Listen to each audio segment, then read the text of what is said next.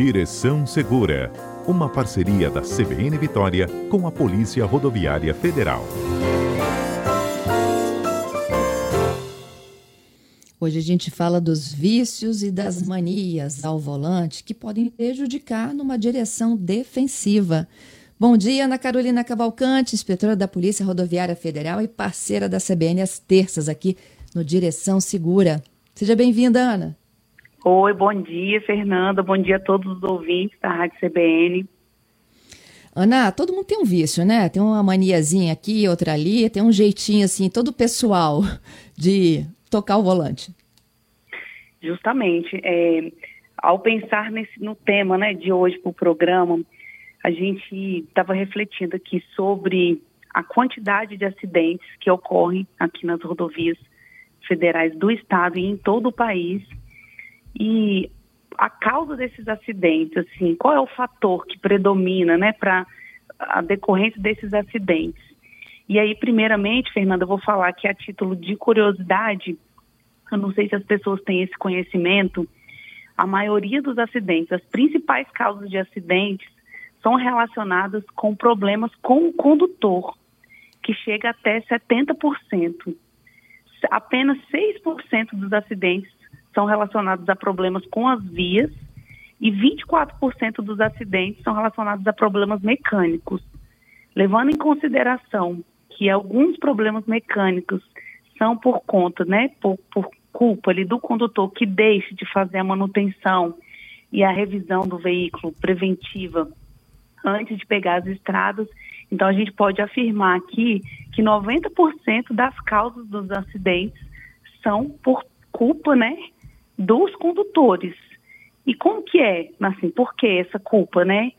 É, é, é, o condutor, ele age com imprudência, na maioria dos casos, com imperícia ou com negligência.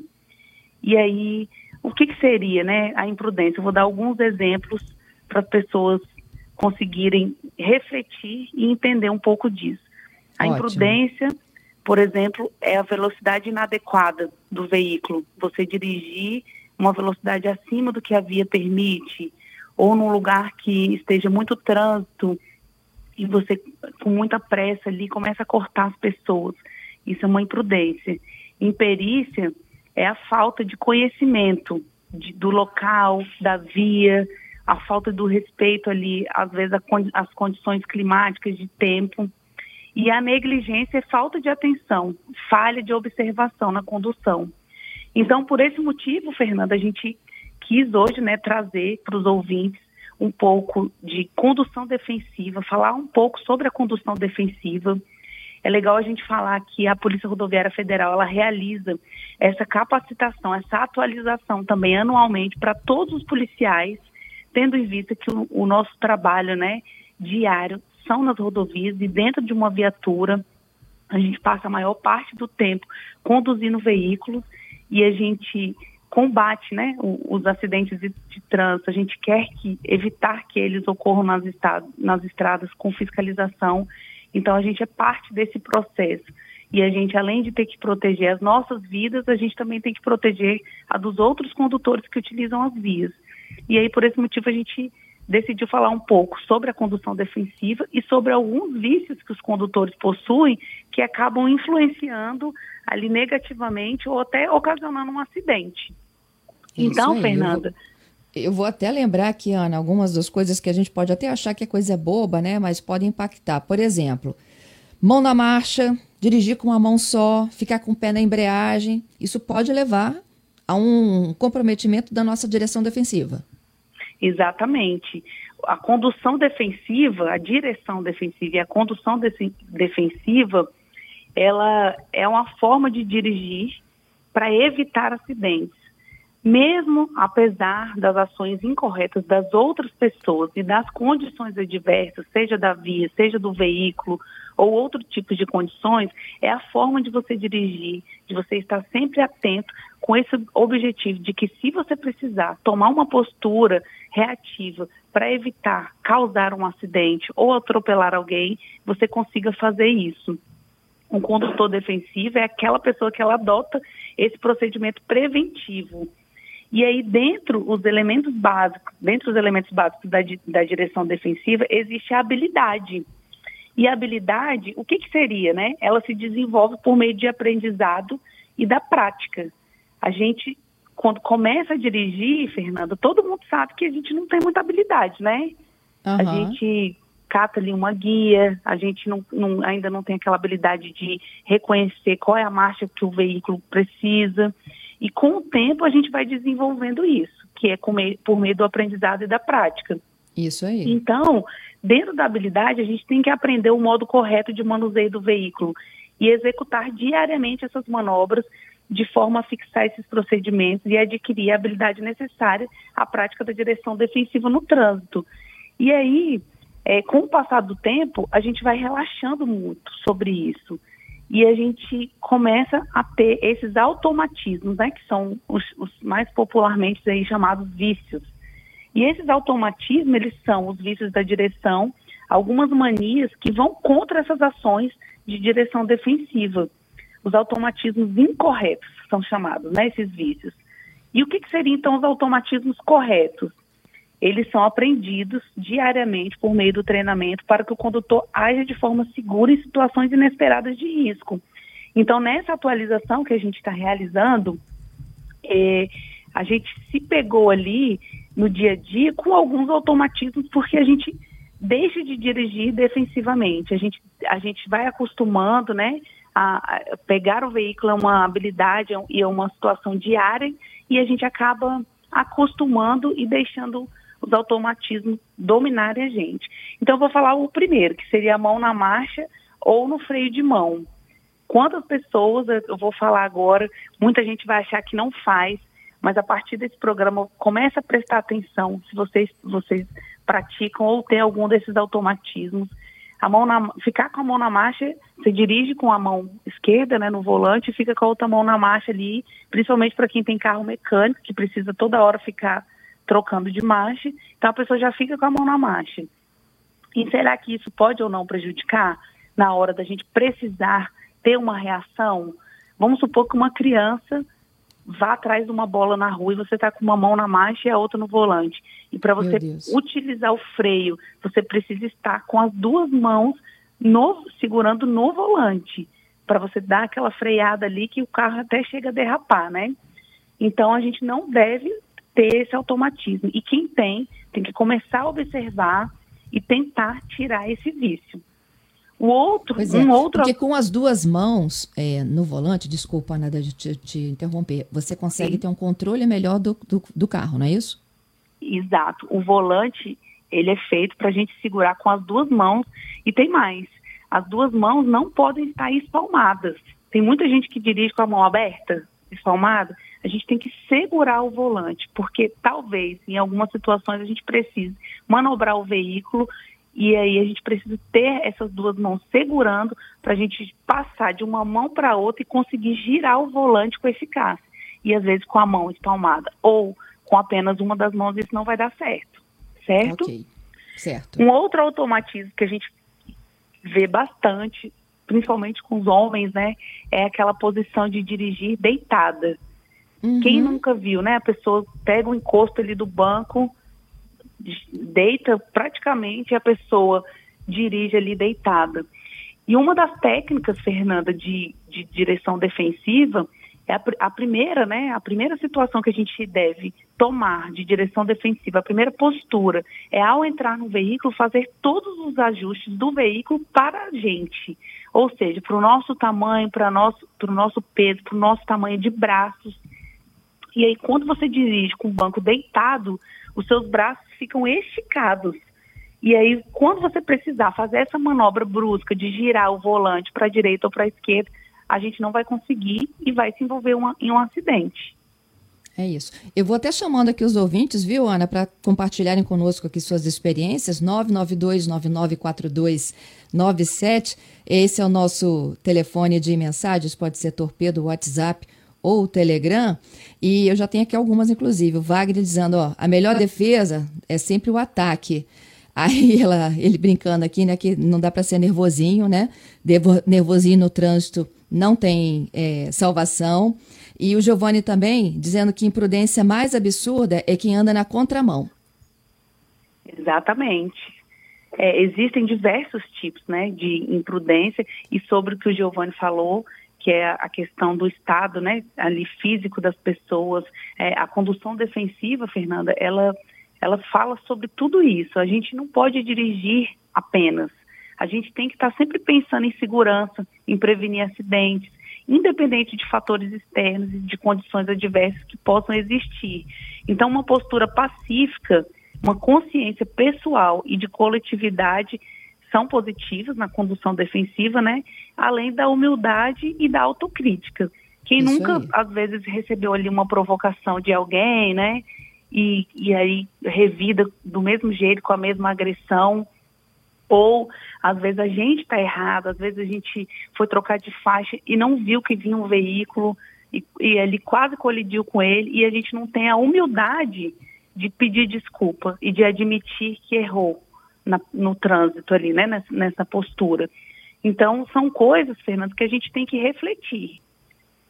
E aí, con continuando falando, falando dos elementos básicos da, dire da direção defensiva, a gente já falou da habilidade, né? E aí, o principal é o conhecimento.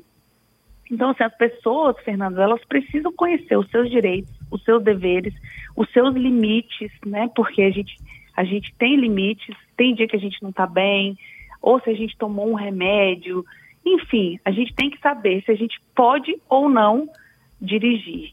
E aí o conhecimento é sobre as leis de trânsito, sobre o funcionamento do veículo, as técnicas de condução segura, saber como agir nas condições adversas. E um ponto muito importante que é negligenciado pela maior parte das pessoas, que é conhecer os seus próprios limites. Então a gente tem que refletir um pouco sobre isso. Um outro ponto é a atenção.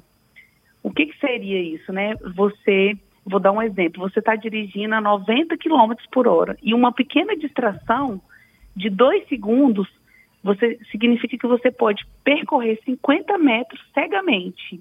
Hum. Ou seja, em questão de segundos, às vezes você vai olhar uma mensagem, você não precisa nem abrir a mensagem ali do WhatsApp, às vezes alguém está te ligando, e só o fato de você olhar para ver quem é, você pode percorrer 50 metros sem ver o que está acontecendo à sua volta. Então a gente tem que estar tá atento. E a atenção ela tem que ser direcionada a todos os elementos da via, as condições, a sinalização, ao tempo. Nós temos que manter a nossa atenção no trânsito. A gente não pode se distrair com conversas, com som alto, Muita gente utiliza aparelho de DVD, televisor e muito menos o aparelho celular.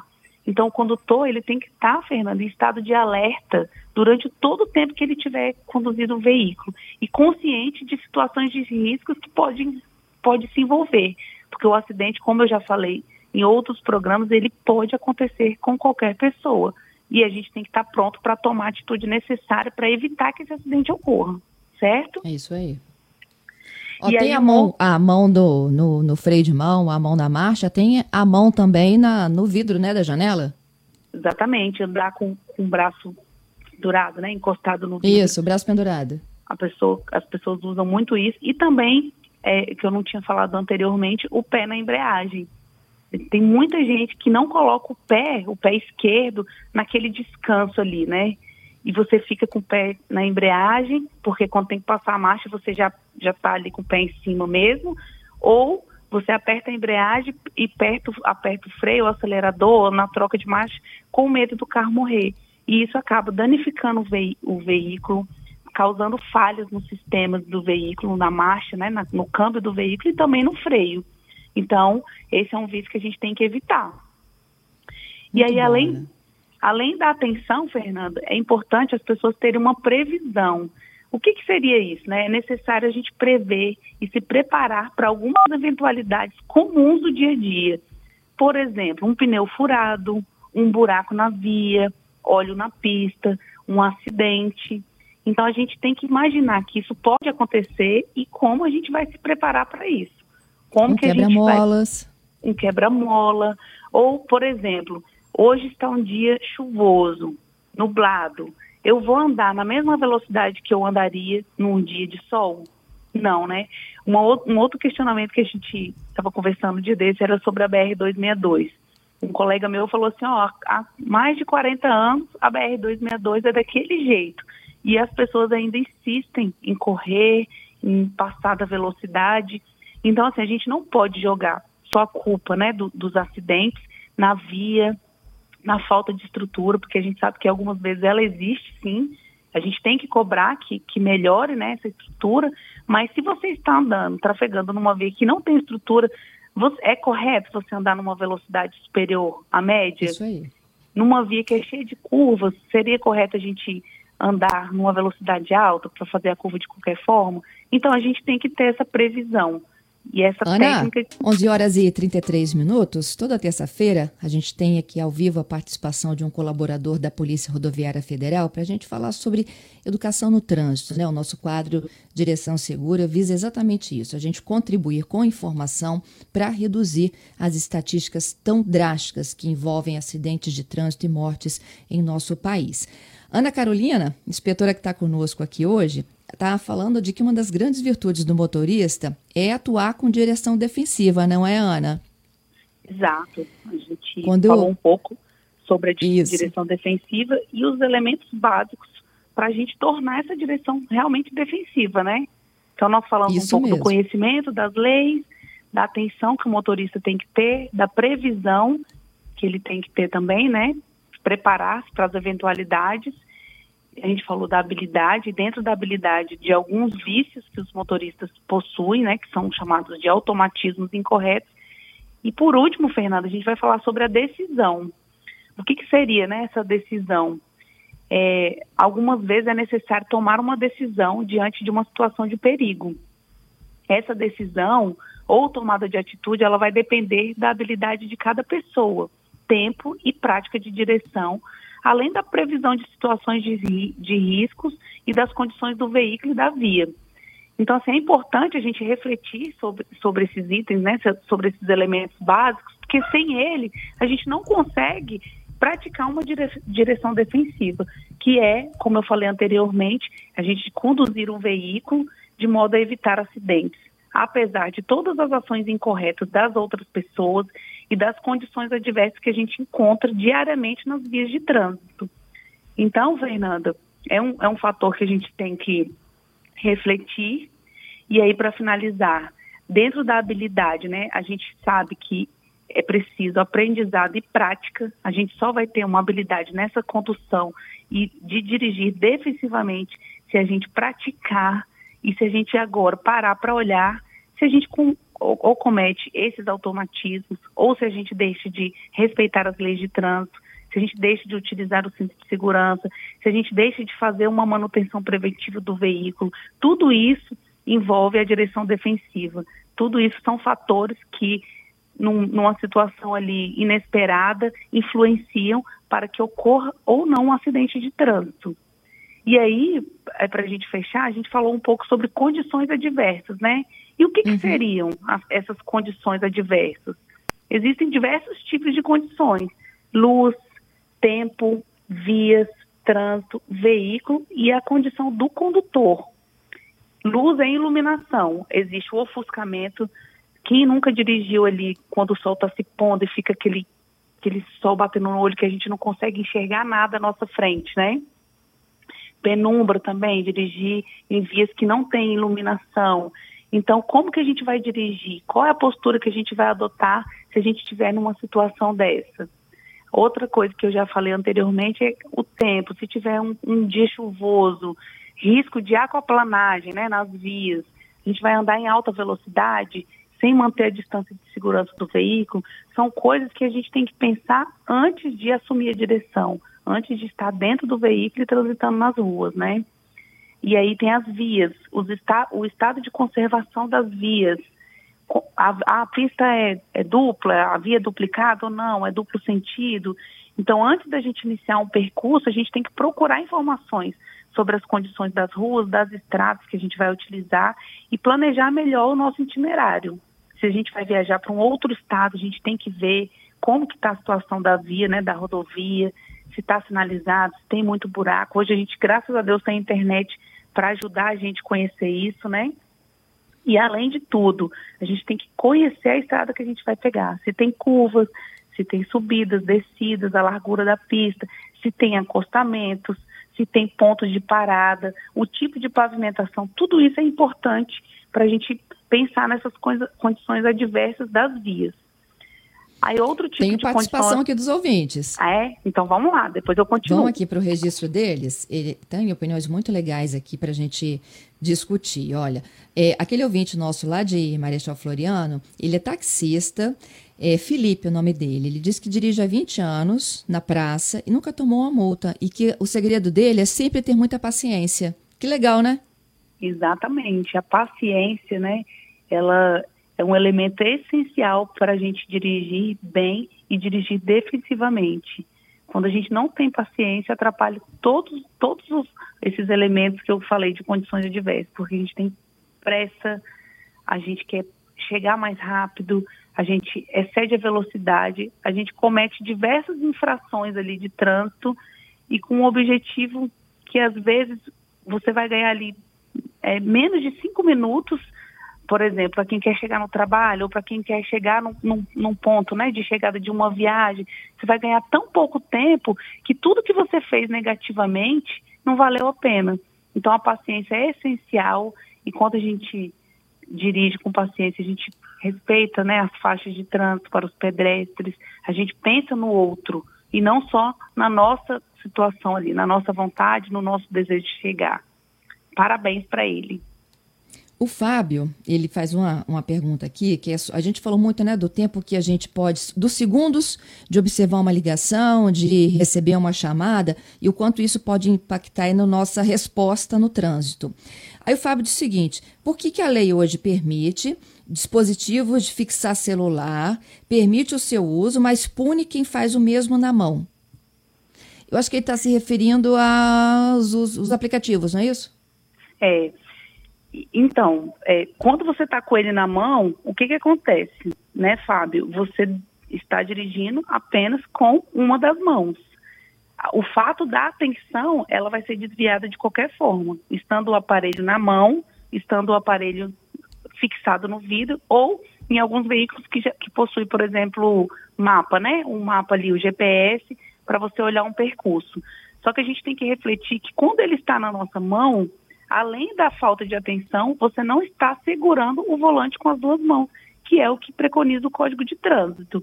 Então, num caso de uma reação, de você precisar tomar uma atitude ali, desviar o veículo ou fazer uma frenagem, você não vai conseguir porque você está com uma só das mãos.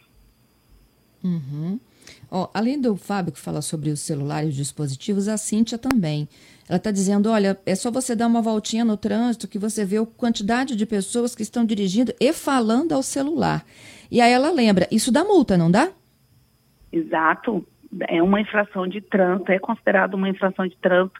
E ultimamente eu tenho percebido, né, é, no meu retorno aí para casa, diversas pessoas utilizando o celular na condução ou seja, quando o veículo para no sinal vermelho, lembrando que eu não estou em rodovia federal, né, não estou trabalhando, que quando a gente está, a gente faz sim a, a, aplicação da penalidade da infração de trânsito. Se a gente observar isso, o, motor, o condutor ele é notificado em rodovias federais, mas nessas situações que eu estou narrando aqui para vocês, é no meu retorno no trabalho dentro da cidade em rodovias estaduais.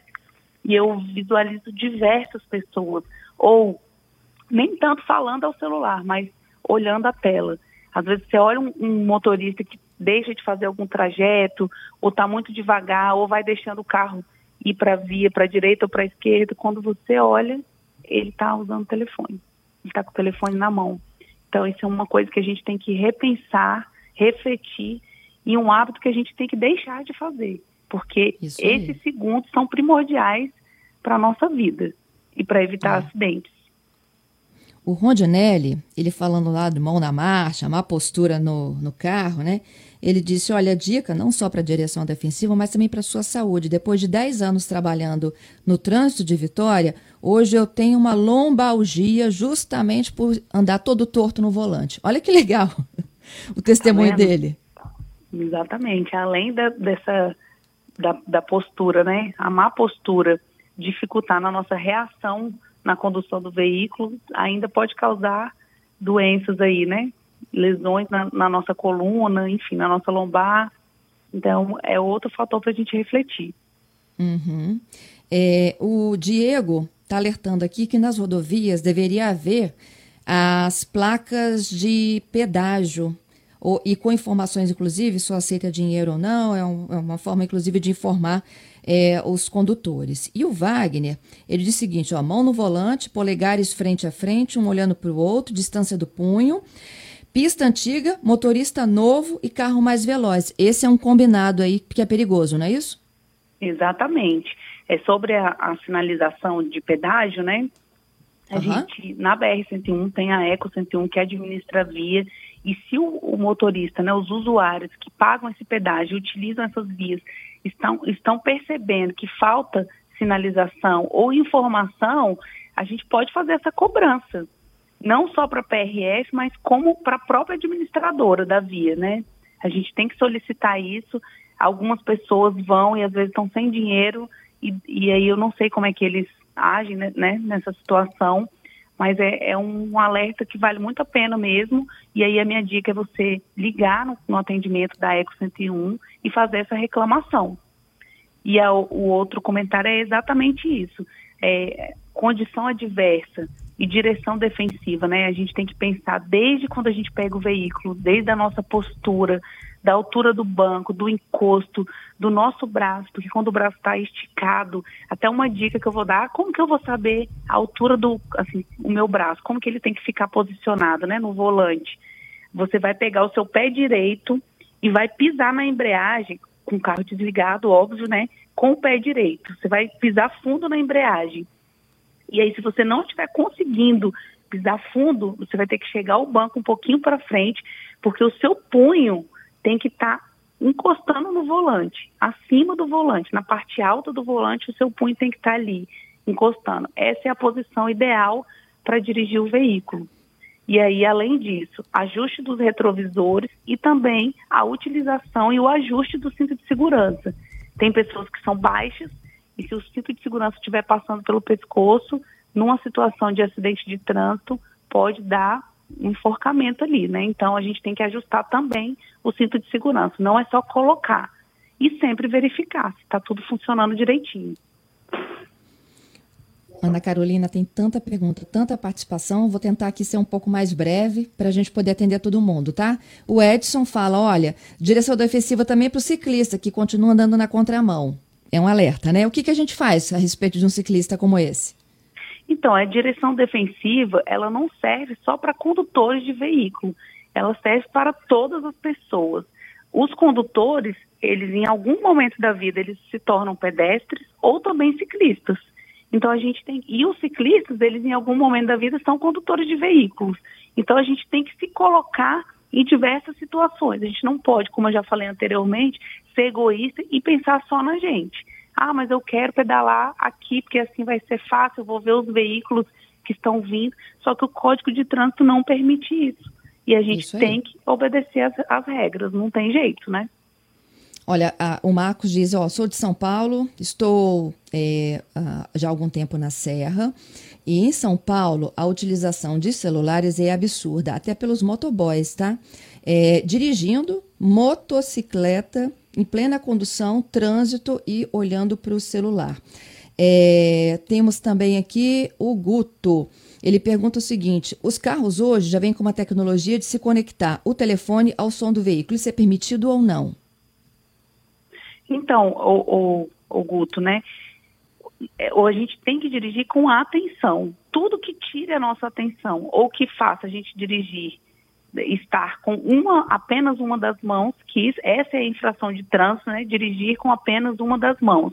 E aí o, o, policial, né, que ele visualiza um condutor dirigindo com apenas uma das mãos, num campo de observação ele vai falar o que, que ele estava fazendo. Ah, falando ao celular, ou é, segurando o celular, visualizando, a gente coloca nessa observação. O que, que a gente tem que ter em mente? Apesar dos veículos virem com esses sistemas, o Código de Trânsito não permite. Então, uhum. é uma uhum. infração de trânsito e não é só pela infração de trânsito, é pela situação de você causar um acidente. Como eu falei anteriormente, em apenas dois segundos a gente percorre 50 metros sem ver nada ao nosso redor.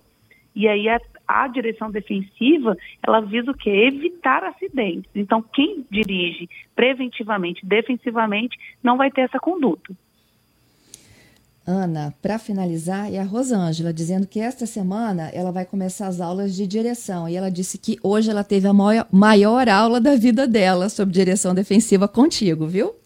Ah, que legal. Espero ter ajudado e espero que, que esse conhecimento adquirido hoje te ajude ali, te auxilie no, no dia da sua prova.